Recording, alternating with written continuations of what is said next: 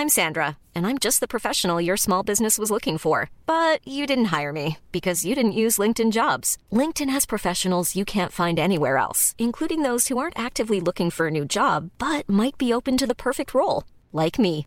In a given month, over 70% of LinkedIn users don't visit other leading job sites. So if you're not looking on LinkedIn, you'll miss out on great candidates like Sandra. Start hiring professionals like a professional. Post your free job on linkedin.com/people today.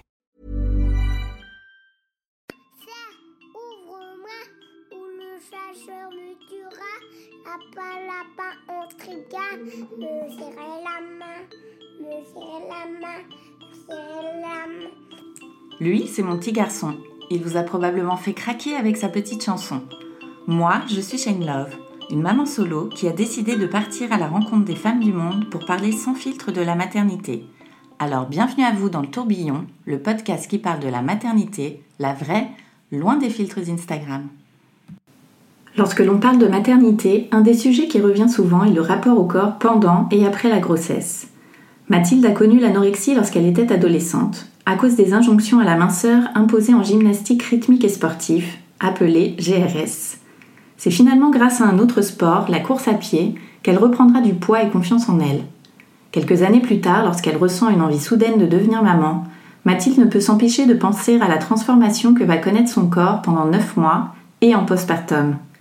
Car si les années sont passées depuis l'adolescence, son rapport particulier à la balance, lui, ne s'est pas totalement estompé.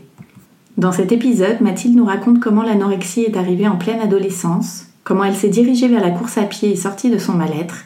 Elle nous parle aussi du sport pendant la grossesse et de ses craintes sur le rapport au corps qu'aura sa fille en grandissant. Bonne écoute Bonjour Mathilde, Bonjour. merci beaucoup de nous raconter ton histoire dans le tourbillon. Bah, enchantée de te recevoir, ça me fait plaisir. Alors, euh, on va repartir un petit peu euh, en arrière euh, à l'adolescence. Ouais. tu me disais que toi, tu avais connu l'anorexie. Ouais, c'est ça. Alors, bah, moi, j'étais plutôt une ado bien dans sa peau jusqu'à 14-15 ans. Je faisais beaucoup de gym, de la gymnastique rythmique en compétition et tout. Enfin, voilà. C'était vraiment mon sport. j'étais, passionnée par ça. Et puis tout allait plutôt bien. Et puis, bon, bah, à l'adolescence, hein, comme tout le monde, j'ai commencé à me sentir un peu moins bien. Euh, c'est vrai qu'en équipe, on avait assez la pression pour euh, tout un peu profilée, euh, fine et compagnie. Et puis ma meilleure amie était anorexique. Elle était malade et un été, on est partis ensemble en vacances et elle m'a avoué que, en gros, elle se, enfin voilà, elle, elle, elle était, elle se faisait vomir, voilà, ses repas et compagnie. Ça m'a un peu bouleversée sur le moment et, et au final, en fait, je suis un peu tombée dedans avec elle. Je sais pas exactement ce qui s'est passé dans ma tête, mais je sais pas. La prof de gym l'aimait bien, elle était mince. euh, Ah, il faisait le même sport elle que faisait toi le même sport que moi, on était dans la même équipe, et puis, euh, et puis en fait, peut-être, je sais pas, à force d'être tout le temps ensemble, euh, ça a un peu déteint sur moi et je me suis mise à vouloir maigrir. Après, j'étais déjà assez. euh, à partir de 14 ans, j'étais hyper intéressée par tout ce qui était magazine, euh, sur les régimes, l'été, euh, Cosmo, tout ça. Enfin bref, j'achetais des magazines, je faisais des régimes. Et puis, bon, bah, de fil en aiguille, euh, j'ai pas mal perdu, mais assez progressivement, c'est-à-dire que jusqu'à la troisième, euh, personne n'a tiré la sonnette d'alarme. Quoi. Je faisais toujours de la gym, je suis descendue euh, assez progressivement de, je dirais, 48 à, à 40 kilos. Et puis après, au lycée, c'est c'est devenu un peu plus compliqué. Là, je suis descendue à 35 kilos. J'avais ouais, j'avais un suivi à l'hôpital. et en fait, plusieurs fois, le pédiatre voulait m'hospitaliser et tout, mais je pense que j'ai toujours refusé, mes parents aussi, parce que euh, parce que on pensait que ça allait passer. Et, puis voilà, après, je pense qu'il y a toujours un, un certain déni de la part de tout le monde hein, dans ces cas-là. Ça a duré assez longtemps. Et euh, un jour, le pédiatre m'a un peu mis un ultimatum. euh, en gros, c'était, euh, je crois que c'était l'été de ma première. Il m'a dit, en gros, à la rentrée, si t'es pas, si pas pas remonté au-dessus de 40 kilos, c'est l'hospitalisation. Et du coup, euh, par chance, le service était fermé l'été. Donc je me suis dit, bon, là, euh, c'est l'année du bac. euh, moi, j'avais envie de passer mon bac comme tout le monde. Et c'est ça qui m'a un peu maintenue, quoi. Je voulais faire des études, je voulais... Et donc, je me suis mis un gros coup de pied aux fesses. Et l'été, j'ai pris... Je crois que j'ai pris 5 kilos. Et du coup, à la rentrée, j'étais un peu remise à flot. Et il a dit OK pour continuer un suivi. euh, J'y allais, je pense, une fois par mois à l'hôpital. J'avais une pédopsie pendant un moment aussi. Ah oui. Ouais, toutes les deux semaines. C'était euh, une catastrophe. je l'ai trouvé nulle. Ah oui Je l'ai trouvé nulle. Bah, Sa salle d'attente était pas bien insonorisée, donc quand mes- elle voyait mes parents d'abord et moi ensuite, j'entendais tout quoi. Donc euh, je trouvais ça. Bref. Et, euh, et puis petit à petit, ça allait mieux. Et je pense que vraiment le- l'envie de faire des études, ça m'a, ça m'a bien boosté l'année de la terminale. Et puis j'ai rencontré euh, mon petit copain, mon premier petit copain, euh, quand j'étais en terminale aussi. Ça m'a un peu aidé quand même. Tu faisais toujours de la gymnastique du coup, Alors du coup j'ai arrêté, euh, j'ai arrêté non, toute l'année de la première, j'avais même une contre-indication au sport euh, au lycée, donc je faisais pas de sport au lycée. Et j'avais arrêté la gym. J'ai arrêté la gym en, en première, en classe de première, et puis après j'ai repris le sport euh, au lycée en terminale pour le bac. Et, euh, et puis voilà. Mais j'ai tourné la page de la gym.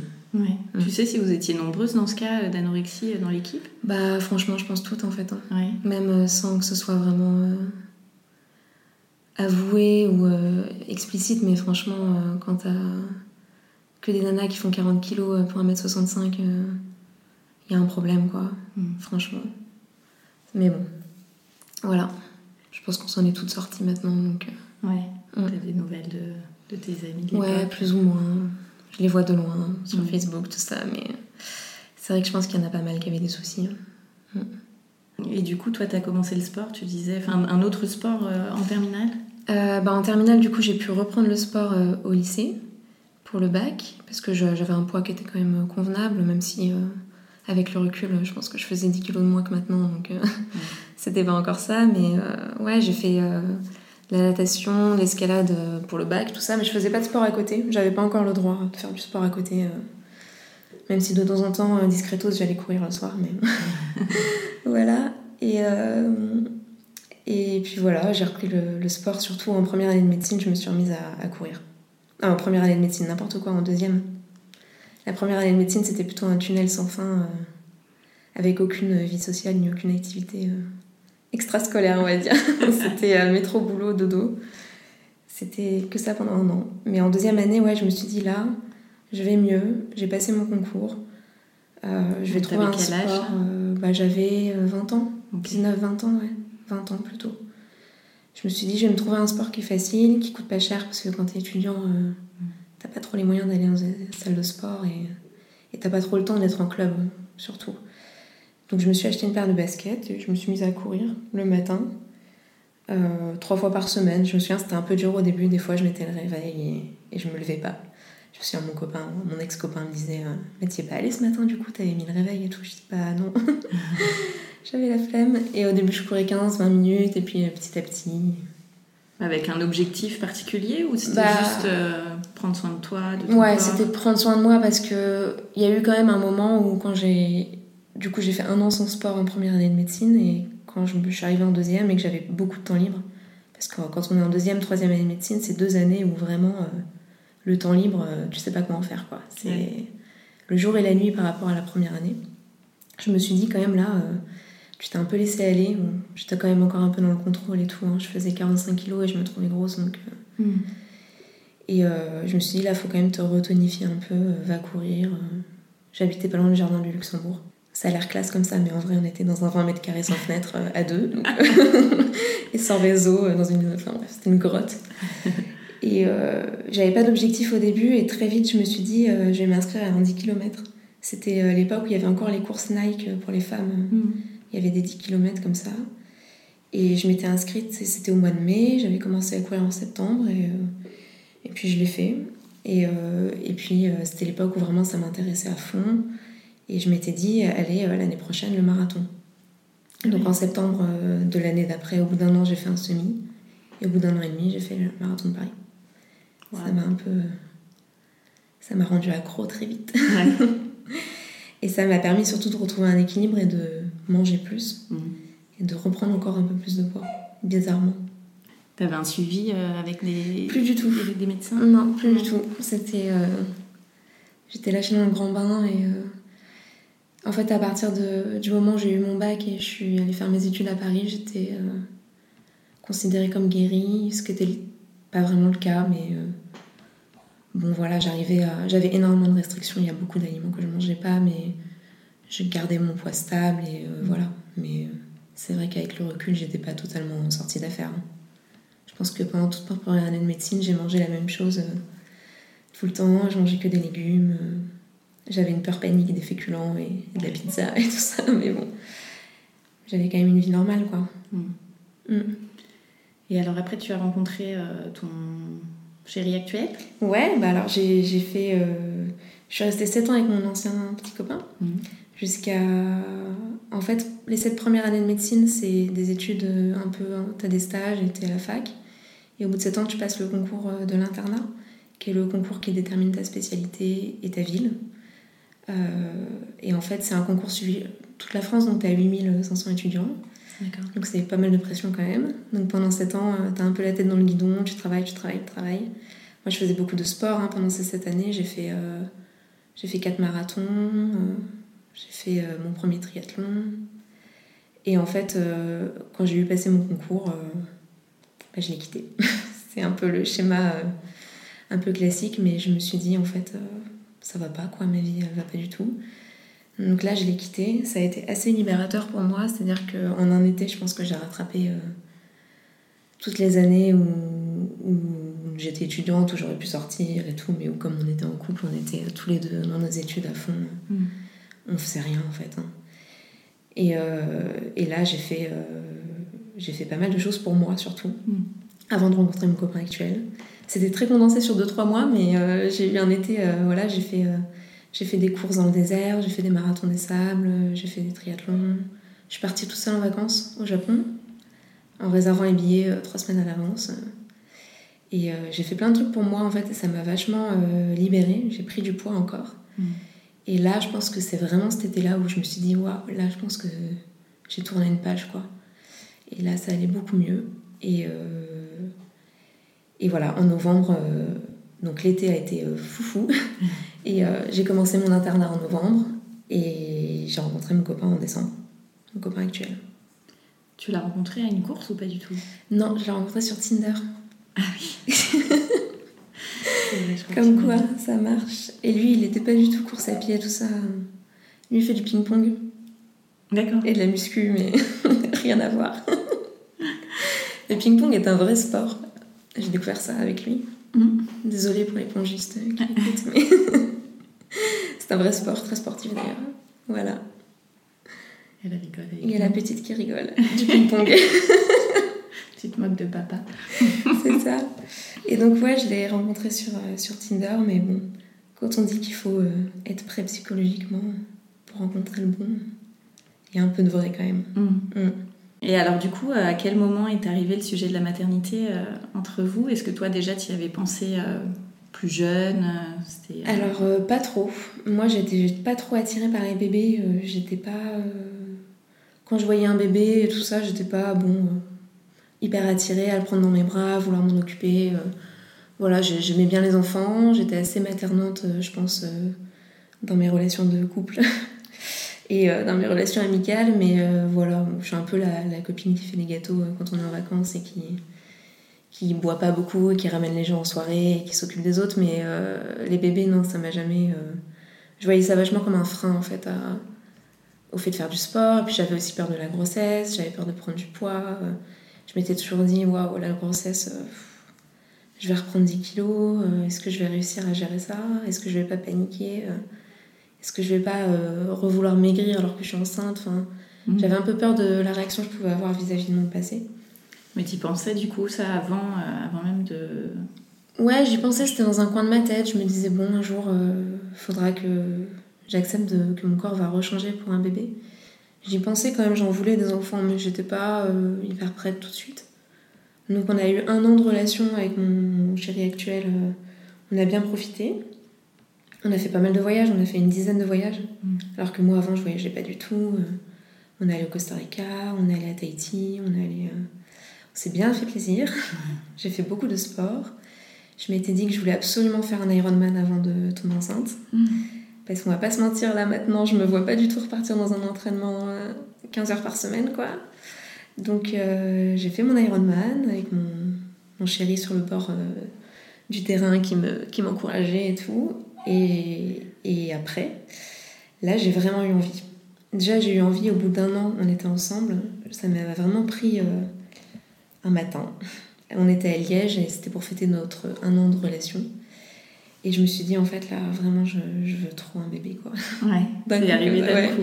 Ça faisait un an qu'on était ensemble et j'ai dit, là, pff, là, je le veux tout de suite. Parce que t'avais quoi, 26 ans? Ouais. Ouais. Mais bon, je suis un peu impatiente. Et quand je veux un truc, en plus, je suis un peu. euh, Ouais, la patience, c'est clairement pas mon fort. Quand je veux un truc, je le veux tout de suite. Donc j'en ai parlé tout de suite. Et je lui ai dit euh, écoute, euh, je pense qu'il faut que j'arrête la pilule parce que du fait de l'anorexie et tout ça, en fait, moi, j'avais jamais eu mes règles. Ah oui. Ouais. Et, et comme j'avais un petit copain quand j'étais ado, on m'avait mis sous pilule à 18 ans, enfin 17, 18 ans. Mais j'avais jamais eu mes règles en fait. Et donc, euh, mes gynécos m'avaient toujours dit quand on voudrait un bébé, il faudrait peut-être euh, essayer d'arrêter la pilule pour voir ce qui se passe quoi. D'accord. Donc j'avais toujours ça dans un coin de ma tête de genre, faudrait que t'arrêtes la pilule pour voir ce qui se passe parce que ça se trouve, euh, enfin, je sais pas. euh. Donc je lui ai dit, écoute, je vais arrêter la pilule. Il m'a dit, ok, de toute façon, si tu tombes enceinte, euh, c'est pas grave. Enfin, je, je veux rester. Enfin, il voulait euh, un enfant aussi, pas tout de suite. Hein. Mhm. Ça faisait un an qu'on était ensemble, mais m'avait dit, il n'y a pas de souci, euh, c'est toi la femme de ma vie. euh, voilà. Il était sûr, bon, ok. On se protégeait quand même, hein. on n'était pas prêts, euh, ni l'un ni l'autre, tout de suite, tout de suite. hein. Et donc pendant un an, euh, j'ai pas pris la pilule. J'ai attendu, je crois, 5 mois, 4-5 mois avant d'avoir mes règles. Donc là, c'était 5 mois de, de tests de grossesse toutes les deux semaines, genre, mais qu'est-ce qui se passe C'est l'angoisse. Enfin, j'ai dû faire, je pense, 50 tests de grossesse au bas mot. Ouais. Et puis un jour, c'est revenu comme ça, après les vacances au Costa Rica. Forcément, quand on est détendu, je pense qu'il y a une grosse part de mental. Et donc euh, voilà, mais j'avais des petits soucis hormonaux quand même, je pense, parce que j'avais des cycles très très longs. Des fois à 80 jours, 60 jours. Ah oui. Ouais, ça laisse le temps de se poser des questions pendant 60 jours, hein, donc euh, ça laisse le temps de d'acheter des tests. Euh, Moi, ça me rendait ouf, hein, j'étais là, oh là là, mon corps fonctionne pas, j'aurai jamais d'enfant, enfin bref. T'allais voir les gynécos, enfin ton gynéco. Ouais, ouais. euh, bah, j'avais pas vraiment de gynéco du fait qu'on a déménagé en fait dans la maison là en banlieue. euh, j'avais plus vraiment de suivi. Donc, euh, ce que j'ai fait, c'est que j'ai pris une ordonnance et je me suis prescrit une échographie.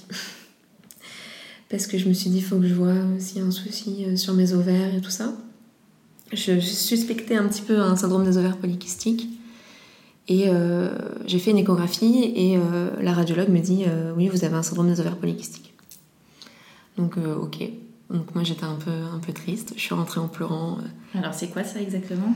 Bah alors, en fait, normalement, c'est un syndrome qui se diagnostique pas du tout sur une échographie seulement. C'est un ensemble de, de signes cliniques et échographiques. Donc, ça comprend des cycles irréguliers, donc ce que j'avais. Un, un aspect échographique avec des petits kystes sur les ovaires qui sont en fait des, des ovocytes, donc des œufs euh, bloqués, en fait, qui immaturent tous en même temps. Et il n'y en a aucun qui sort, donc en fait, on n'ovule pas. Normalement, tous les mois, il y a un des ovocytes qui grossit, grossit et qui sort, et c'est l'ovulation. Et euh, ce syndrome-là, en fait, euh, ils grandissent tous en même temps, c'est lié à un dérèglement hormonal et il n'y en a aucun qui sort, en fait. On ovule. en fait, on ovule trop et du coup, il n'y a, rien qui- y a rien qui sort vraiment de l'ovaire et on- on n'ovule pas vraiment, quoi. D'accord. Donc ça fait des cycles très longs, très irréguliers, mais normalement c'est associé à des signes cliniques qui sont euh, de l'acné, beaucoup, enfin un, hyperandro- un hyperandrogénisme, pardon. Donc c'est souvent euh, une pilosité un peu importante, de l'acné sévère, des choses comme ça que j'avais pas vraiment, mais, mais euh, que j'avais à l'adolescence pour le coup. Et donc moi je suis partie en me disant c'est mort quoi, va falloir que je prenne un traitement. Donc j'étais vraiment dépitée, dépitée. Je suis rentrée en pleurant. euh, Mon mec était persuadé que j'avais un truc grave. Et lui, il est plutôt du genre à dire que rien n'est grave et que, que tout va aller, euh, hyper optimiste. Moi, je suis hyper euh, un peu hypochondriaque. hein. Les études de médecine, ça aide pas du tout. et donc, euh, il m'a dit écoute, euh, c'était au mois d'août euh, de l'année dernière, il y a pile euh, un an presque. Il m'a dit écoute, c'est simple, on va. euh, Il me dit moi, je voulais attendre encore euh, qu'on soit en 2020 pour euh, faire des essais bébés, mais on, on va y aller maintenant et puis tu vas voir, ça va marcher. Et comme ça, t'arrêteras de, t'arrêteras de stresser. Et j'ai dit ok. Donc on est parti fin août en vacances et euh, le 1er septembre, j'étais enceinte. Ah oui, d'accord. Donc voilà, il a encore eu raison sur le fait que j'étais trop stressée. Et alors comment s'est passée cette, cette grossesse? Alors, bah super, franchement. Franchement, c'est très bien. Euh, je m'attendais à avoir des nausées, je m'imaginais le pire, forcément, en écoutant euh, beaucoup d'histoires de copines et tout, on s'attend toujours à, avoir euh, la totale. Et, et là, ça n'a pas été le cas, donc j'ai plutôt bien vécu le premier trimestre. Après, j'ai appris ma grossesse, j'étais enceinte de 11 jours. Donc, autant te dire que la grossesse a été très très longue. Mm. Parce que quand on l'apprend dès le début, ça fait quand même 9 mois plein. C'est un peu long, surtout à la fin.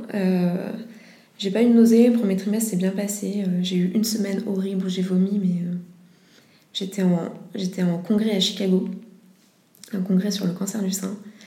Et, euh, et j'ai passé, c'était dans un hôtel, et j'ai passé, je pense, la semaine dans mon lit. Et je partageais, en fait, j'avais eu ça grâce à une bourse d'études, et du coup, j'étais avec une autre étudiante italienne.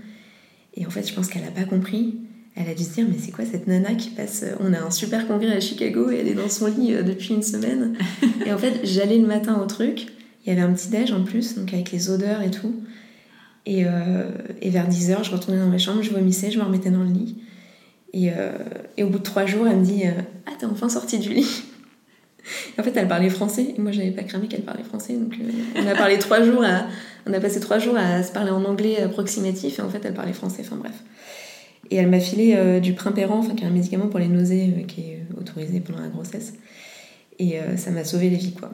Ah Mm, parce que j'étais allée dans une pharmacie aux États-Unis, mais ils comprenaient rien. Enfin, ils voulaient rien me donner sans ordonnance. Enfin, Mm. C'était voilà. Et c'était la semaine horrible. Et après, c'est passé. C'est passé nickel. Et alors, tous les, toutes les questions que tu avais justement euh, plus jeune, euh, quand tu t'imaginais euh, devenir maman, comment, Ouais. comment ça s'est passé à ce moment-là? Bah, le premier trimestre, c'était un peu compliqué. Il y a eu deux, trois crises de larmes où je revenais dans la chambre le matin en disant Je me suis pesée, j'ai pris 2 kilos. Ouais. Et mon mec a totalement déconcerté, genre C'est normal, t'es enceinte. oui, je sais. Et en fait, c'est vrai que le premier trimestre, quand t'as un peu le, le ventre qui sort, mais qui est pas rond, quoi. Donc tu rentres plus dans tes jeans, mais en même temps, c'est trop tôt pour les jeans de grossesse. Euh, Là, c'était un peu. euh, ouais, je me sentais un peu euh, pas bien, quoi. Et puis en plus, tu pouvais le dire à personne. Après, moi, j'ai cette chance de. Au boulot de. Enfin, cette chance et cette malchance, je sais pas, mais de devoir le dire tout de suite. Parce que j'étais en, stage en médecine nucléaire, donc il y a des produits radioactifs. Donc en gros, il faut le dire tout de suite. Il faut aller voir la médecine du travail et tout. Et moi, je suis en radiothérapie en général, donc c'est pareil, il faut le dire tout de suite. Donc tous mes collègues étaient au courant. Et puis bon, en médecine, on est plus à l'aise de dire euh, ces trucs-là, je trouve, Mhm. assez tôt. Donc ça allait, tu vois, euh, mes collègues le savaient. euh, donc c'était assez cool, il y avait du soutien et tout, mais euh, les amis et tout, c'était compliqué, quoi. Je me sentais un peu fat, alors que je sais que c'est normal, hein, mais il y a le cerveau qui est... J'ai l'impression d'avoir deux cerveaux des fois, quoi. Et ouais, on est, on est allé à un mariage d'un copain à Budapest. Et là, c'était horrible parce que c'était fin septembre, donc j'étais enceinte depuis trois semaines et euh, fallait le dire à personne.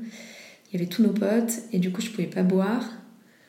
Et par chance, euh, le marié me contacte, euh, car un pote hein, me contacte euh, cinq jours avant le mariage et me dit Écoute, toi, tu bois pas souvent, parce que je bois en général pas souvent avec les triathlons et tout. Il me dit Est-ce que tu veux bien nous raccompagner le soir du mariage Raccompagner les mariés chez eux, quoi? Parce qu'en plus, on dormait chez eux. Je dis Bon, bah, ok, parfait, ça me fera un alibi, nickel, quoi. Et donc, euh, ça s'est bien passé grâce à ça, mais c'est vrai que j'avais mis une robe large et tout, mais j'avais un petit bidon. euh, ça se voyait quasiment pas hein, pour les gens, mais pour moi, c'était le jour et la nuit, quoi. Puis je me suis mise à avoir de la poitrine. Moi, j'avais toujours été plate comme euh, je sais pas quoi, et j'adorais ne pas avoir de poitrine, c'était le rêve, quoi. Bizarrement. et donc, ouais, j'étais un peu mal le premier trimestre, et puis après, ça a roulé tout seul, quoi. Quand j'ai eu le ventre bien rond et tout, je me suis dit, bah écoute, c'est mon corps, je suis enceinte. Au contraire, j'étais euh, hyper. euh, Je détestais être ballonnée dans mes jeans et tout, être un peu serrée. euh. Là, avec le ventre, il n'y avait pas de débat, quoi. C'était jean de grossesse, j'ai mon ventre et puis point barre. Et du coup, je me sentais vachement mieux. Et le, le deuxième trimestre, c'était génial, comme beaucoup. hein. Les hormones et tout, c'était trop bien, quoi. Et tu n'avais pas peur de l'après au niveau de ton corps, Si, justement si, alors ça, si, si, j'avais. En fait, j'ai pu faire du sport pendant toute ma grossesse. J'ai fait pas mal de natation. J'allais. euh, Franchement, je faisais, euh, je faisais 5-6 séances de sport par semaine. Je faisais du vélo d'appart. J'ai couru jusqu'à 6 mois. Après, j'ai arrêté parce que je me disais, franchement, là, c'est pas très bon pour ton périnée. J'avais envie de faire pipi au bout de 5 minutes, donc euh, c'était un peu gênant. Mm. C'était pas agréable, quoi. Ça pesait. euh, C'était... Donc, je me suis mise plutôt à nager et à faire du vélo. Mais euh, j'ai eu du bol, quoi. J'ai pu continuer jusqu'à très tard. euh, mais j'avais peur de l'après, justement, de, de quand t'accouches et que tu dois attendre de faire ta rééduque, et que t'as un bébé, que t'es fatiguée. J'avais peur de, de, voir mon corps après l'accouchement, d'avoir le ventre. Euh, de plus avoir cette, cette excuse d'être enceinte et de. Je trouve que les gens sont assez intransigeants une fois que t'as accouché, personne sait que t'as accouché quoi. T'es dans la rue, euh, t'es en maillot de bain sur la plage. Euh, ça devrait pas rentrer dans la balance et ça devrait même pas être un sujet, mais, mais ça l'est quoi. Donc. Oui, toi, t'as tes démons en plus de l'adolescence avec l'anorexie. Mm. J'avais peur vraiment de me sentir mal et tout, mais puis j'avais peur de déprimer, de faire une dépression du postpartum, je sais pas pourquoi. Ça sort de nulle part, mais euh, j'avais peur de ça. Ça, ça m'angoissait quoi. J'avais peur de. Tu penses que ça a fait ressortir un peu ta fragilité justement de l'adolescence Ouais, ouais. Puis je pleurais beaucoup le dernier trimestre avec le confinement et tout. Je pleurais tous les jours. Les trois dernières semaines, euh, c'était assez dur. Euh, mon mec était en télétravail pourtant, donc j'avais du bol. Il était là, mais il bossait. Moi, j'étais toute seule là-haut je bouquinais, je faisais des trucs, mais euh, à la fin j'avais aussi un col qui était ouvert, donc euh, il m'avait dit bon, euh, le vélo mollo, la, piscine je pouvais plus y aller parce qu'on était confinés, donc je me sentais pas bien quoi, j'avais l'impression de, j'ai besoin de bouger quoi. Mm. En fait dès que j'arrêtais de bosser et qu'on était confinés, ça correspondait un peu au même, au même stade, c'est-à-dire que le confinement c'était le 16 mars et j'ai arrêté de bosser le, le 11 mars quoi, donc c'est vrai que les deux, les deux en même temps, là, j'étais, je tournais en rond dans la maison. Puis dès qu'on a été au mois de mai, euh, j'avais envie d'accoucher, quoi. Donc tous les soirs à 18h, je pleurais parce que j'avais pas accouché. Ce qui est absurde parce qu'en plus, euh, je sais qu'il faut que. Enfin, c'est mieux pour son bébé de, de, rester dedans, quoi. Plus il reste, mieux c'est, mais j'en pouvais plus, quoi. J'avais des contractions toute la journée, toute la journée, toute la journée. Vraiment. Et euh, donc tous les jours, je me disais, c'est aujourd'hui, là, je, je contracte. Et en fait, non. Et donc, ouais, la fin, ça a été un peu dur et j'avais peur de. J'étais tellement déprimée que j'avais peur de déprimer après et de voir mon corps et de déprimer encore plus, quoi. Mm. Et au final, euh, ça s'est fait, hein. et donc, ça s'est fait pendant le confinement? Ça s'est fait, ouais. Euh, juste à, juste, deux jours du déconfinement? Ouais. deux, jours, après, le déconfinement, ouais. Euh, ouais, quelques jours après le déconfinement. Et finalement, j'ai accouché 16 jours en avance. Donc. Est-ce que tu angoissais euh, de, bah, justement de cette atmosphère un peu anxiogène euh, du confinement pour ton accouchement, de pas être avec le bah, papa? Ouais, ouais, ouais. Il y a eu toute une période. En fait, j'avais, je voulais essayer d'accoucher sans péridurale, mais je l'avais pas trop dit. J'avais pas vraiment écrit de projet de naissance parce que je sais pas pourquoi, mais euh, enfin, je voyais pas l'intérêt de dire que je voulais pas d'épisio, tout ça, parce qu'en vrai, les médecins, Enfin, moi, je, suis un peu de l'autre côté. Je sais très bien que les sages-femmes et les médecins n'ont pas envie de faire des visios, n'ont pas envie d'utiliser l'instrument, n'ont pas envie de faire de césarienne. Ils ont envie que tout se passe bien, donc je voyais pas trop l'intérêt de l'écrire. Et je voulais pas dire trop fort que je voulais pas de péridurale parce que j'avais un peu peur de craquer et qu'après on me dise. Euh, enfin, j'avais peur de tomber sur une sage-femme qui soit pas sympa, qui me dise. Euh, ah bah vous aviez dit que vous en vouliez pas, maintenant vous en voulez une. Enfin voilà. Alors que sentiment d'échec. Ouais, sentiment d'échec, alors que ça se passe pas du tout comme ça en général, ils sont hyper sympas. Et donc euh, j'avais peur que mon mec soit pas là parce que quand tu veux accoucher sans péri, il faut quand même qu'il y ait quelqu'un qui soit à côté de toi et qui te tienne la main quoi. Mm. Enfin, toute seule, euh, respect à celles qui le font. c'est faisable, mais bon voilà. J'avais lu tous les livres qui existent et tout. Et j'avais peur, euh, j'avais pas tellement peur du Covid moi, parce que je l'ai eu de toute façon, je pense. Je suis quasiment sûre de l'avoir eu quand j'étais enceinte. Parce que j'ai pas eu de goût ni d'odorat pendant un mois et demi.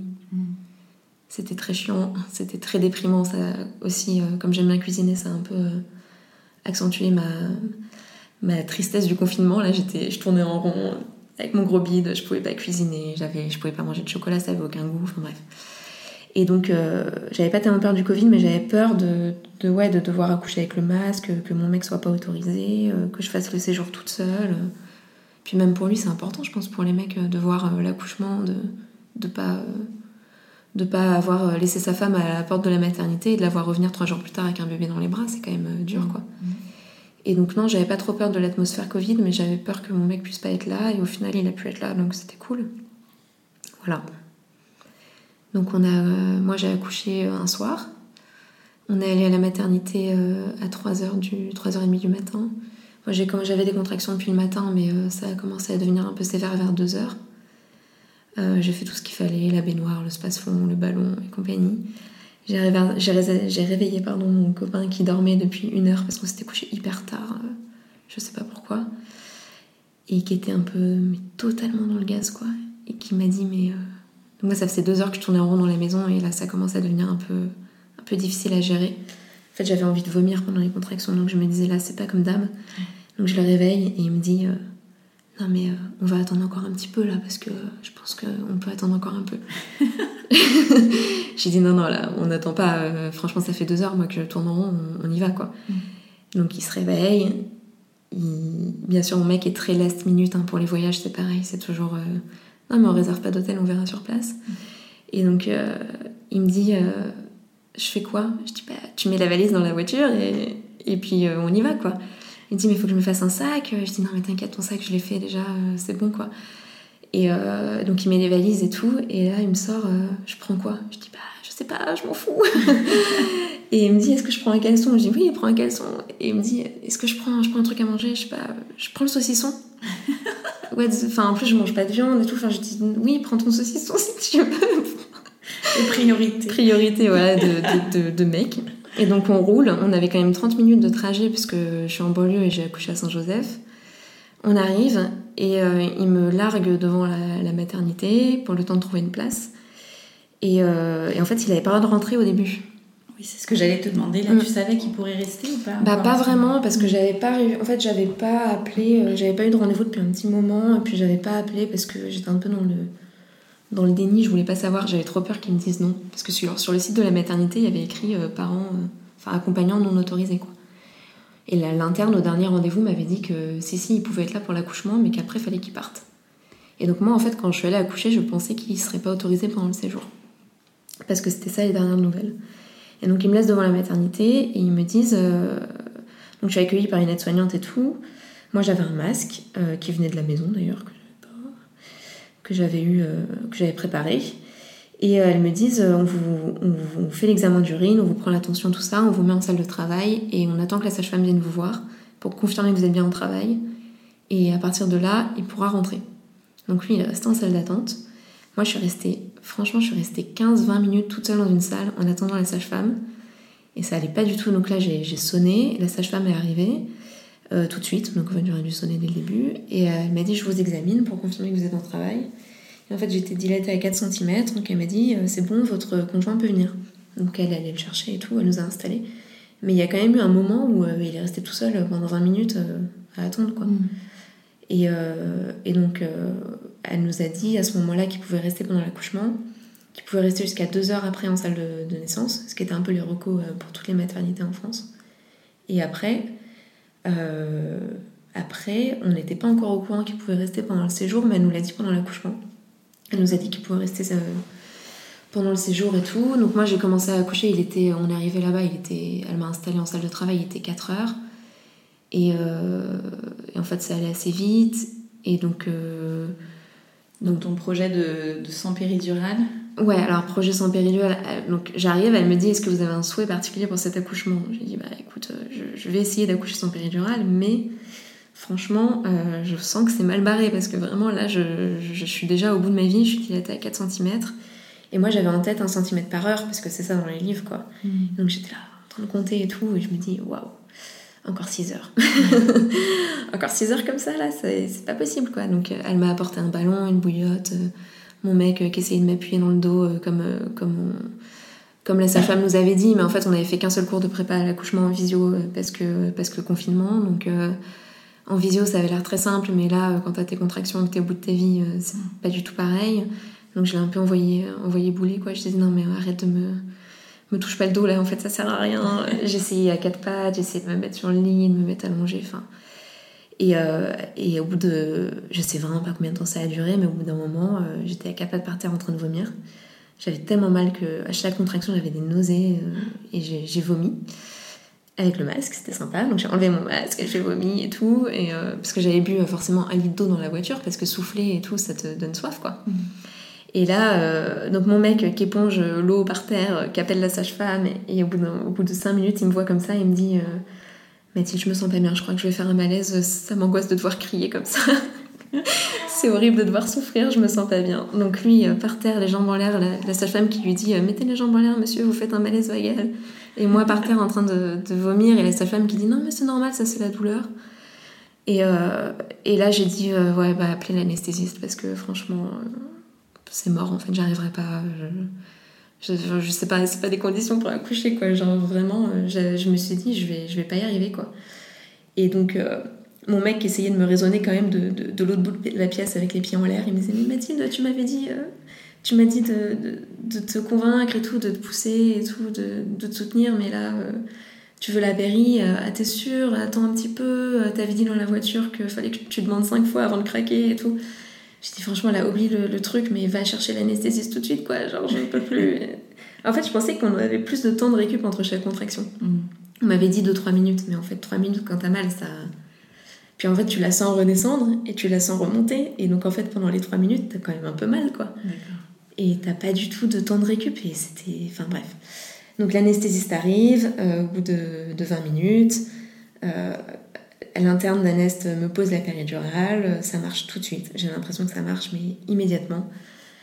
Et. Euh, c'était trop drôle parce que mon mec était là genre allez euh, t'inquiète il va te poser la péri ça va ça va aller mieux et tout tout de suite et l'anesthésiste derrière il était là genre non non pas du tout il lui faisait des signes genre non non euh, elle va encore avoir des contractions douloureuses pendant au moins 30 minutes et moi j'ai eu l'impression que ça allait marcher tout de suite quoi et, et à partir de là c'était trop bien quoi on était tous les deux on se parlait on rigolait. Et en fait euh, donc l'anesthésiste m'a posé la péri et la sage-femme m'a examiné tout de suite après j'étais à 8 cm donc voilà donc, euh, et puis une demi-heure après, j'étais à dilatation complète. Et, et, puis après, il y avait un truc que je savais pas du tout, même en étant médecin, en ayant lu les livres et tout. Mais en gros, elle m'a dit, bah là, euh, vous êtes à dilata dilatation complète, mais euh, faut attendre que le bébé descende dans le bassin. Mm. Et j'étais là, mais quoi, faut attendre Elle dit, bah là, je vous laisse sur le côté, une patte en l'air dans l'étrier, et puis, et puis vous attendez qu'elle descende. J'étais, mais elle était hyper basse toute la grossesse, tout le monde me faisait flipper, je me suis même fait arrêter avant et tout, parce que j'avais le col ouvert avec la tête qui appuyait sur le col. Et en fait, là, t'attends pendant une heure. À chaque contraction, tu sens un truc hyper désagréable qui pousse et tout. Et elle m'avait dit, vous m'appelez euh, quand vous avez besoin de pousser. Parce qu'au final, j'avais la péri, mais je sentais quand même assez bien. Euh, et du coup, euh, elle est partie. Et au bout de 10 minutes, je sonne, je dis, là, je crois qu'il faut que je pousse. Elle me dit, moi, non, on va attendre encore un petit peu. Donc elle repart 10 minutes. Je dis, non, mais là, il faut que je pousse vraiment. Et en fait, elle me dit Ah oui, c'est bon, ok, d'accord. Donc elle m'installe et tout. Et, après, euh, bon, j'ai poussé 3-4 fois, je crois. Et, puis, et puis voilà, elle m'a proposé de, de, la sortir moi-même, ce qui était ce que je voulais surtout. Je trouvais ça trop cool, donc je l'ai sortie moi-même. Je l'ai mis sur mon ventre et tout. Et là, on s'est embrassé avec mon copain, avec le masque. on était comme des cons avec nos masques, on s'est embrassé avec le masque. Je dis Mais enlève ton masque. Voilà, et, et c'est passé assez vite en final. C'était vraiment un accouchement euh, comme je rêvais en fait. Après, euh, je regrette pas du tout en fait, parce que là, je trouve que je trouve que c'est con de, de, se forcer à pas à pas prendre la péri alors que t'es au bout de ta vie et que en fait, faut être bien préparé, faut que l'accompagnant soit préparé, faut que tout le monde soit préparé quoi. À l'arrache comme ça, franchement, c'est ça marche pas. en fait, je pense que si tu gardes dans ta tête l'option de prendre la péri un moment, tu la prends. Mm. C'est comme quand tu, quand tu dis je vais faire un marathon, mais euh, je suis pas sûre de le faire en entier. J'y vais comme ça, je me suis pas préparée, je le ferai peut-être pas en entier, tu le fais pas en entier. Il ouais. faut se conditionner, je pense, euh, vraiment longtemps à l'avant. Puis moi j'avais peur de toutes les complications. Euh, j'avais peur euh, qu'il y ait besoin de prendre la ventouse ou les spatules ou les, les forceps et que j'ai pas de péri. J'avais peur d'avoir une épisio et, et de pas avoir de péri, de tout sentir. Et au final, euh, j'ai eu la péri, mais j'ai pas eu d'épisio. Et du coup, c'est ça qui comptait le plus, je pense, pour moi. J'avoue. Et alors, euh, est-ce que tu t'es sentie à l'aise tout de suite dans ton rôle de maman? Donc, tu as une petite fille toute mignonne oui. à côté de nous. Qui s'appelle Léna et qui a deux mois aujourd'hui. Euh, bah, bizarrement, alors comme j'avais, je disais, j'avais vraiment peur de, de mal vivre l'après-accouchement. Et au final, euh, on est remonté dans la chambre. Et euh, bon là, mon mec a dû partir et en fait, il devait revenir, il pouvait revenir le soir pour dormir avec moi. Mmh. Et, je me suis sentie tout de suite à l'aise en fait. Et ça m'a vachement étonnée parce que j'étais pas hyper à l'aise avec les bébés des autres en général. J'étais pas, voilà les prendre dans mes bras. Enfin, je trouvais toujours ça, j'avais toujours peur de les casser. Enfin, mmh. Les petits bébés, ça me faisait toujours peur. Et en fait, euh, non, je me sentais à l'aise vraiment direct et ça m'a, ça m'a étonnée, quoi. Je, je me suis dit, waouh, j'ai, je sais quoi faire, je sais comment m'en occuper et ça sortait de nulle part, quoi. Alors que pourtant, je suis persuadée que l'instinct maternel, c'est pas du tout inné. Mais, euh, Je trouvais ça cool direct. Je la trouvais trop belle, elle était toute mignonne. Elle était sage, enfin. Il n'y a pas de bébé sage, mais je veux dire, elle pleurait pas. euh, Elle était facile, quoi. Genre, euh, la mise au sein, ils m'ont fait en salle de naissance, ça s'est super bien passé direct. euh, Même si c'était dur, hein, au début, l'allaitement, ça fait super mal. On va pas se mentir, c'est l'enfer, hein, les trois premiers jours. C'est. T'as un peu envie de te dire, mais qu'est-ce que je fais? Pourquoi je donne pas un biberon? Mais euh, non, je me suis sentie à l'aise direct, franchement. Et euh, avec ton corps alors? Et par ben, le moment tant redouté où ouais, je, me- je me suis levée euh, assez rapidement après l'accouchement. J'ai appelé une aide-soignante direct parce que je voulais faire pipi. Et, euh, et je m'étais dit, euh, je me regarderai pas dans le miroir euh, jusqu'à au moins euh, jusqu'à ce que je rentre à la maison. Et en fait, je l'ai fait direct parce que je suis trop curieuse. Donc les miroirs de maternité avec les néons dégueulasses et tout. Et je me suis dit, ouais, en fait, euh, c'est pas si, si horrible. En fait, je me suis trouvée tellement énorme en fin de grossesse que finalement, j'étais contente. J'avais un bidon, quoi. J'avais un bidon de, de 4-5 mois de grossesse, quoi, comme tout le monde. Mais euh, je pense que ce qui m'a aidé, c'est de, d'écouter des podcasts, en vrai. de savoir que c'était normal. Euh, de voir pas mal de photos sur Instagram, parce que maintenant, il y a quand même beaucoup de photos de... Il y a beaucoup de, de nanas qui se prennent en photo euh, juste après l'accouchement avec le slip filé et tout ça. Mhm. Ce que j'ai fait d'ailleurs, je me suis dit, faut que je mette ça en story pour, euh, pour que les gens voient, voient que voilà, c'est normal quoi. T'as un petit bide, t'es, un peu au bout de ta vie, mais euh, je me suis dit, franchement, je pense que, que ça, va, ça, va, ça va le faire. Et j'ai fait confiance à mon corps, et au final, ça a dégonflé, voilà, comme tout le monde, en 2-3 semaines, euh, c'est bon quoi. Même en- Non, mais le, le petit bidon de, de- de vraiment euh, postpartum, euh, ça, ça disparaît. Après, la peau, elle est, elle est différente. Tout est différent. Mais c'est. En fait, je m'en fous. C'est ça qui est différent surtout, c'est que une fois que t'as ton bébé, je crois que tu t'en fous un peu. Mhm. Et puis j'ai plus le, les mêmes. euh, Je pense que quand t'as 20 ans, euh, t'es très centré sur le physique et tout. Puis plus tu vieillis et plus, plus t'as. Après, quand t'as un enfant, tu tu t'en fous un peu plus quand même, je trouve. Enfin, moi en tout cas. Ce que je trouve dur, moi, c'est la poitrine hein, que j'ai du mal à accepter, mais avec l'allaitement et tout, je trouve ça. Puis j'ai eu des vergetures sur les seins et tout, avec la montée de lait. Bon, c'est la vie. Mhm. C'est comme ça. Et alors, à quel moment t'as pu reprendre le sport, toi qui es devenue du coup une très grande sportive? Bah, du coup, moi, j'ai pris rendez-vous avec la sage-femme. Alors, j'avais en tête qu'il fallait commencer la rééduque au bout de 4 à 6 semaines. Donc, j'ai pris rendez-vous au bout de 6 semaines pile. Et euh, on m'avait dit, à la, à la maternité, ils m'ont dit pas de bain et pas de baignade avant 4 semaines.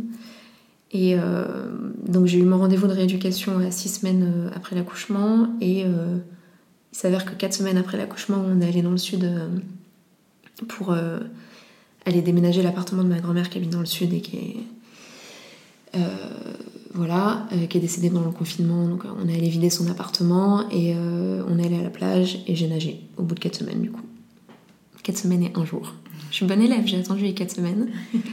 Et ça s'est plutôt bien passé. Et euh, la rééduque, en fait, euh, premier rendez-vous, la sage-femme m'a dit que ça allait, que j'aurais besoin de 5 séances et que, euh, que globalement, si j'avais pas de symptômes euh, à la marche rapide ou à la course, je pouvais, je pouvais refaire du vélo, de la natation. Elle m'a dit de toute façon la course. Elle m'a dit tu connais mon avis Mathilde, de toute façon euh, c'est pas bon pour le périnée, tu connais mon avis, tu vas en faire qu'à ta tête. Mais globalement elle m'a dit que j'avais pas de contre-indication donc j'ai recouru un peu au bout de 5-6 semaines. 6 semaines. Ouais. T'as Voilà. des projets de course là ou de... Euh, alors, en fait, c'est vrai que le confinement, enfin le Covid, euh, ça a décalé toutes les courses. Donc moi, j'étais triste de ne pas pouvoir faire de courses enceinte, mais finalement, euh, toutes les courses ont été annulées donc, euh, et ont été reportées. Et le marathon de Paris est reporté en novembre. Et donc, euh, j'ai une de mes meilleures amies qui doit le faire, enfin qui devait le faire et qui va le faire du coup en novembre. Et j'aimerais bien m'incruster dans la course et faire peut-être 15-20 km avec elle. Donc je verrai. Euh, je pense que je vais laisser le triathlon de côté parce que parce que j'ai pas envie d'aller faire des sorties vélo pendant 4 heures. euh. Je me vois pas laisser mes filles. euh, Enfin, c'est compliqué franchement. Ça a changé ton organisation du coup Ouais, ça change pas mal. Je, je pense que je vais m'inscrire en club de natation à la rentrée et faire plus tôt de la natation parce que parce que c'est ça qui c'est mon sport de, de, de cœur en fait. euh. Avant la gym, je faisais un peu de natation. J'ai toujours nagé et puis c'est mon truc quoi. Mais donc j'ai pas de projet de course à proprement parler, mais même si dans mes rêves j'aimerais bien refaire un marathon des sables, mais c'est une course sur six jours dans le désert. Je voudrais faire le marathon des sables au Maroc, mais en fait, à l'époque où je l'ai fait, j'avais des sponsors et tout. Enfin, j'étais un peu dans un mood différent. Là, si je veux le faire, c'est quand même de l'orga, faut poser des jours de vacances. Euh, enfin, voilà. Donc on verra. Mais euh, pas de pression. Je vais privilégier le sport santé, le sport plaisir et euh, pas trop de, pas, de pression, pas de course pour l'instant. Est-ce que tu as pu trouver tous les conseils que tu voulais sur le sport pendant la grossesse, justement? Bah, moi j'ai trouvé qu'il y avait un gros manque en fait, j'étais suivie à la maternité, donc euh, normalement par des sages-femmes, mais il s'avère que moi, à chaque rendez-vous, j'avais. Euh, en fait, j'avais dit que ça me gênait pas d'être suivie par des internes parce que je suis interne. Et je sais pas si c'est euh, le fait que je sois interne moi-même ou quoi. Enfin, j'avais l'impression que niveau suivi, j'étais un peu. Enfin, c'était un peu genre. bon, bah, les prises de sang, tu connais, de toute façon, tu sais ce qu'il faut faire. Enfin, c'est limite, on faisait pas d'ordonnance parce que je me les faisais moi-même. Et du coup, euh, je trouve qu'on me posait pas beaucoup de questions, mais je sais pas si c'est à cause de ça ou quoi, mais euh, personne m'a jamais demandé si je faisais du sport déjà pendant ma grossesse. Donc j'ai dû l'amener un petit peu euh, sur le tapis. En plus, moi j'avais un col qui était ouvert assez tôt et tout, donc on me disait mollo sur la voiture, mais c'est vrai qu'à ma troisième échographie, non, ma deuxième échographie, je, je, dis à la radiologue, elle me dit ouais, le col est un peu court quand même. Je lui dis du coup, il faut que j'arrête de courir. Et elle me regarde, elle me dit mais c'est euh, au sens propre ou au sens figuré euh, courir? Euh Je dis bah non, courir, faire de la course à pied quoi. Mm. Elle dit ah ouais bah là oui. Hein. Enfin, franchement je suis assez laxiste et assez cool, mais là il n'y a pas débat quoi, faut pas courir. Et à la maternité on m'avait jamais demandé si je faisais du sport et tout quoi. J'ai dû j'ai vu les livres un peu de Bernadette de Gasquet tout ça sur le périnée et compagnie, mais non, je trouvais que il y a un gros manque là-dessus quand même. Mm. Puis sur Instagram c'est bien et c'est moins bien d'un côté parce qu'on voit tout et rien quoi. Il y a des nanas qui font des squats, euh, sauter, euh, des burpees avec un bide. Euh, enfin, tu te dis là, c'est. Il y a des vidéos YouTube d'américaines qui font du sport, tu te dis, mais c'est quand même. Enfin, je sais pas, je suis pas sûre que ce soit très bon quoi. Mm. Puis il y en a qui se comparent. Il y avait des filles qui m'envoyaient des messages sur Instagram, genre. Ma sage-femme m'a dit que je devais pas courir, mais je vois que toi tu cours, est-ce que tu penses que je peux courir? Bah Enfin, vraiment, j'ai fait des posts en disant ne, suivez pas les conseils des gens sur Instagram, quoi. Enfin, Moi, je pouvais, en l'occurrence, jusqu'à 5 mois. On me disait, bon, le col est long et tout, il n'y a, pas de souci, mais dès que la radiologue m'a dit, là, le col, il est court, euh, enfin, personne peut donner des conseils à d'autres gens euh, sur les réseaux sociaux, quoi. Il faut. Oui, c'est important. Tant qu'on n'a pas regardé le col, on peut pas donner de conseils, donc euh, voilà. Donc, ouais, je pense qu'il y a, y a à apprendre et à laisser, quoi. Mm. Vraiment, parce que non, je trouve qu'il n'y a pas beaucoup de conseils fiables, en tout cas, sur, dans mon entourage, sur Internet ou dans les livres. Je trouve qu'il n'y a pas énormément de conseils sur le sport et la grossesse. Donc toi, tu recommanderais d'en parler tout simplement euh, Je pense qu'il faut en parler aux soignants parce que les gens n'ont pas l'habitude de femmes enceintes qui font du sport parce que c'est pas trop dans les c'est pas trop dans les mœurs, on va dire. Enfin, je pense que nos mères faisaient pas du sport enceinte, donc voilà, c'est de plus en plus fréquent, mais je pense qu'il faut en parler faut demander, il faut, euh, faut se renseigner, mais dans des sources fiables, quoi, genre euh, bah, auprès des soignants qui, qui nous suivent, en fait. Je pense qu'il faut pas trop. Euh, et surtout, faut pas se comparer à regarder des trucs. parce qu'il faut, faut pas oublier qu'il y a des nanas américaines, c'est des coachs sportifs, elles font des vidéos YouTube de fitness, c'est leur travail, c'est leur gagne-pain, donc quand elles sont enceintes, elles continuent, mais est-ce que c'est bon ou pas quoi? Enfin je sais pas ouais puis elles ont tout le suivi à côté puis elles ont aussi à côté ouais quelqu'un qui leur a peut-être donné le feu vert mm. peut-être que voilà faut s'écouter aussi. moi, je l'ai senti hein, que c'était pas bon de courir. Au bout d'un moment, quand, quand t'as envie de faire pipi au bout de deux minutes de course, c'est qu'il y a quelque chose qui appuie sur ta vessie et que c'est pas forcément. c'est pas très bon, quoi. Mais bon, ouais. Pas se comparer, s'écouter, et puis écouter les gens qui, qui, vous suivent, en fait. Hein. Mm. Et donc, toi, avec ta petite fille, est-ce que euh, tu penses euh, justement que tu vas être plus vigilante euh, ou très vigilante sur son rapport à la nourriture, à son corps? Mm. Bah, c'est vrai qu'à la base, euh, quand je tombais enceinte, j'étais persuadée d'être enceinte d'un garçon. Euh, je sais pas pourquoi, je pense que bah, inconsciemment, euh, ça me stressait peut-être un peu d'avoir une fille. Au point que j'avais acheté des petits bodys euh, de mec avant de faire la moindre écho. Et, euh, et c'est vrai que autant je m'imaginais avoir un petit bébé et tout, autant l'adolescence, c'est un truc qui me fait un peu peur. Et euh, d'autant plus avec une fille, et je pense qu'inconsciemment, ouais, ça, ça me fait un peu peur. Après, euh, du coup, je vais essayer d'être totalement euh, neutre, quoi. Je me dis, il faut que j'essaye de pas du tout surveiller ce qu'elle mange, parce que c'est comme ça qu'on crée des, des troubles aussi. En étant trop euh, à regarder, enfin, à vouloir trop bien faire, on peut faire mal. C'est-à-dire que je pense qu'à trop vouloir dire mange, mange, mange, et à surveiller, on peut faire l'effet inverse. Donc, je pense que ouais, ça va être. on n'y est pas encore, mais ouais, il faudra que je prenne sur moi d'être totalement cool là-dessus. Tu lui raconteras ton histoire. Je sais pas. Je sais pas. J'aimerais bien qu'elle fasse pas de gym et pas de danse classique. Mais Après, il y a d'autres sports hein, qui mettent la pression sur le poids. hein. Les sports de combat, les sports de. Je sais pas, si elle a envie de faire de la boxe, euh, c'est pareil. hein. Il y a les pesées et tout, mais en tout cas, c'est sûr que j'essaierai de pas surveiller trop ça, ça trop de près, mais je le surveillerai de loin sans lui dire, quoi. Mm. C'est un peu l'angoisse. Surtout euh, actuellement, ce qui me fait peur, c'est surtout les réseaux sociaux, quoi. J'essaie de ne pas participer à ça. Enfin, moi, j'ai un compte Instagram, donc je me dis, euh, ça se trouve, euh, je participe à ça, quoi. Des fois, je mets des photos.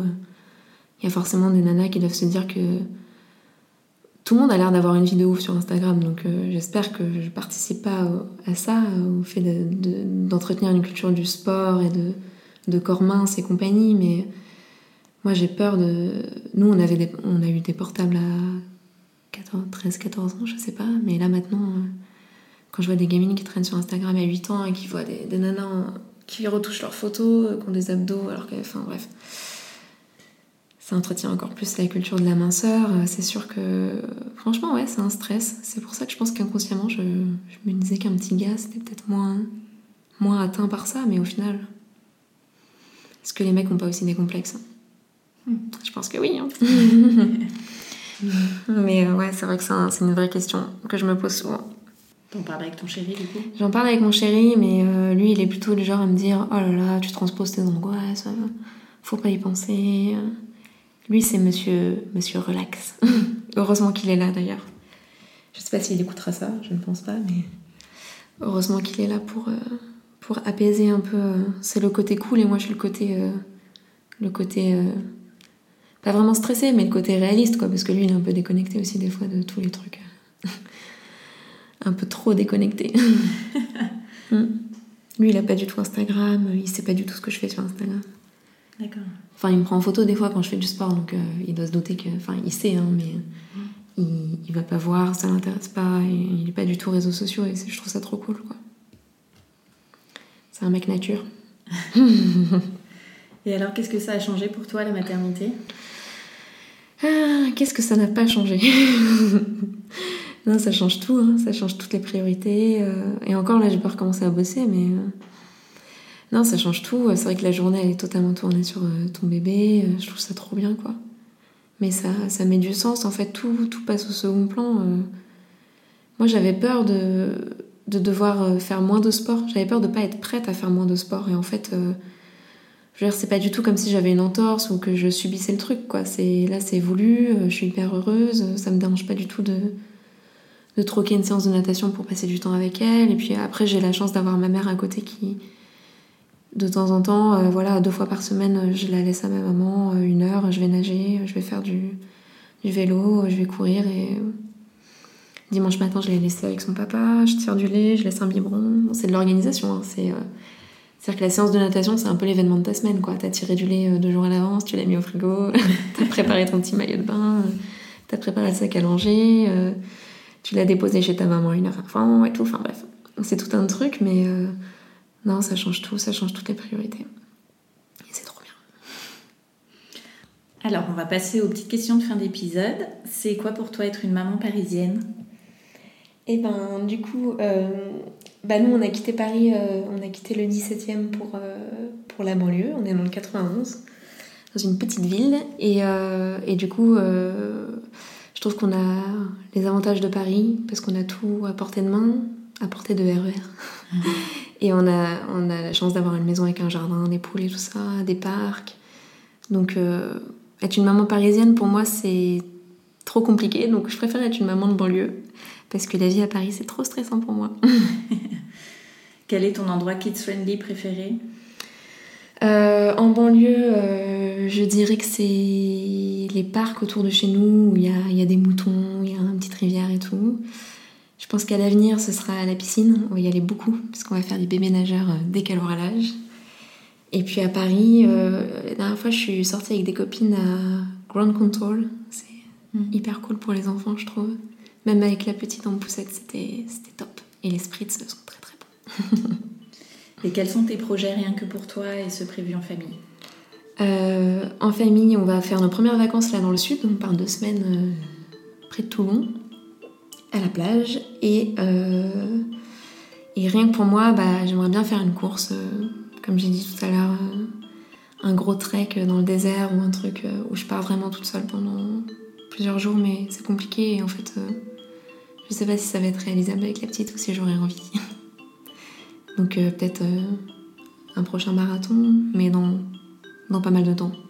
Mm. Merci beaucoup Mathilde. Bah, merci à toi.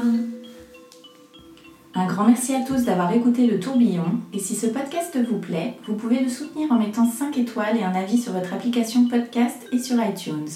Et rien de mieux que le bouche à oreille, alors parlez-en aussi autour de vous. Pour échanger sur le sujet abordé avec Mathilde, retrouvons-nous sur le compte Instagram, le tourbillon podcast. Et moi, je vous donne rendez-vous la semaine prochaine avec un nouvel épisode pour parler de la maternité, la vraie, loin des filtres Instagram.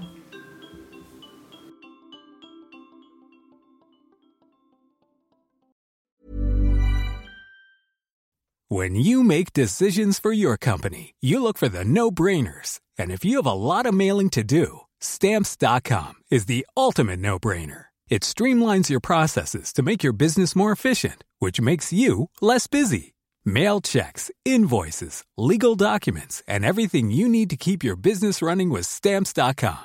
Seamlessly connect with every major marketplace and shopping cart Schedule package pickups and see your cheapest and fastest shipping options from different carriers with rates up to 89% off USPS and UPS rates. And with the stamps.com mobile app, you can take care of mailing and shipping wherever you are. Make the same no-brainer decision as over 1 million other businesses with stamps.com. Sign up with code program for a 4-week trial plus free postage and a free digital scale. No long-term commitments or contracts. That's stamps.com. Code program.